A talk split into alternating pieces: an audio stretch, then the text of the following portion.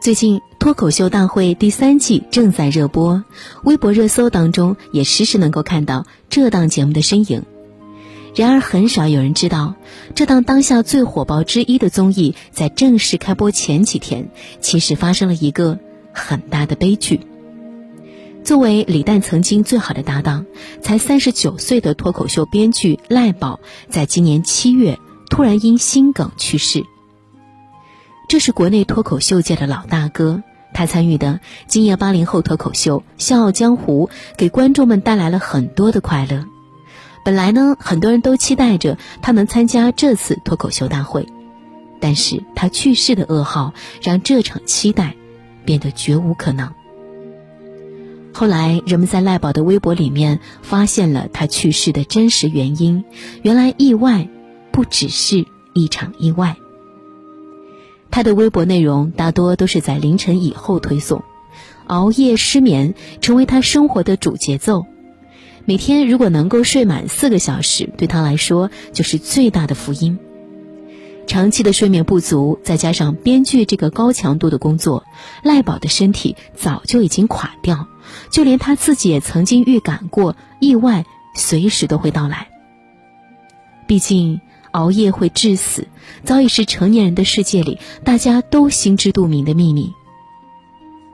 前段时间，最新的《二零二零中国睡眠指数报告》当中公布了这样的一组数据：中国人在二零一九年的平均入睡时间已经推迟到二十三点五十五分，百分之八十的人都有晚睡的习惯，其中近乎一半人存在严重的睡眠问题。熬夜成为当代人生活的常态，有些人熬夜呢是因为生活所迫，工作加班的需求导致不得不牺牲掉睡眠。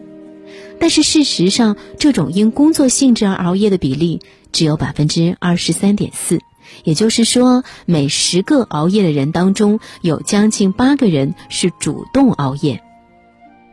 追剧、打游戏、购物、逛街、网聊。丰富的娱乐方式让睡觉就像途中有八十一难的取经一样，变得困难重重。除了诱惑增多，报复性的心理也是主动熬夜的动力之一。其实呢，也很能够理解，我们白天的时间都被工作占满，身上还贴上了员工、宝妈等等需要为别人服务的标签。只有深夜来临之后，我们才能够脱掉束缚，做回真正的自己。白天被挤压的越狠，晚上熬夜的力度就越大。不是不愿意入睡，而是不舍得只属于自己的时间就这么被浪费。然而，睡觉又怎么能算是浪费呢？这种看似是报复的行为，受害者却永远只有我们自己。即使熬夜会让人心情愉悦，但是我们的身体却不会因此得到真正的放松。因为对于他们而言，再快乐的熬夜也是一种加班工作。身体如果得不到充足的休息，免疫力就会下降，皮肤也会受到刺激。一夜暴富虽然需要运气，但是一夜爆痘却一点都没有难度。无论是肥胖、脱发，甚至换脸，作为最牛的整容医生，熬夜都能够帮你做到。长成清秀小生、青春少女，或许需要十几年的时间，但是崩坏成中年大叔、胖胖阿姨，永远只需要几夜，而这还只是熬夜最轻的后果。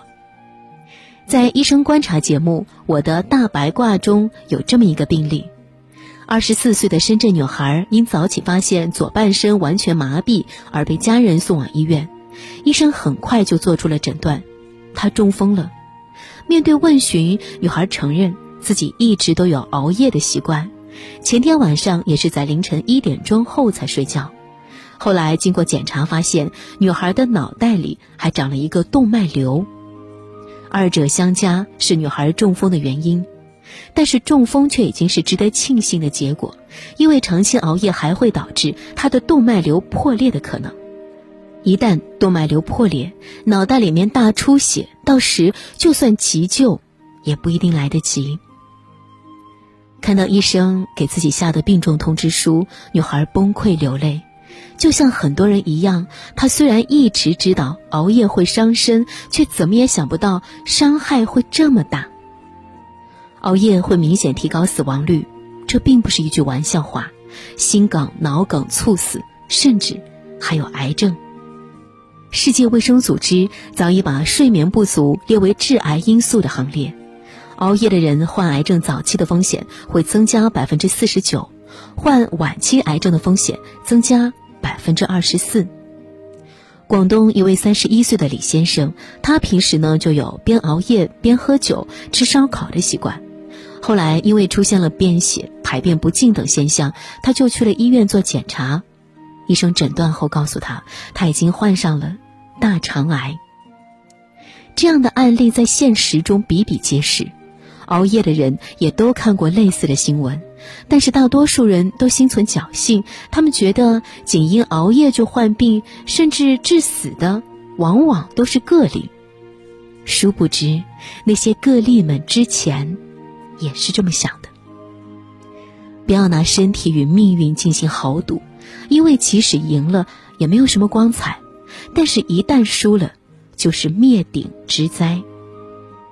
熬夜的人总喜欢把“在坟墓里有的是时间睡觉”这句话当成自己熬夜行为的安慰剂，但是很多人都没有想过，熬夜只会让这种长眠提前。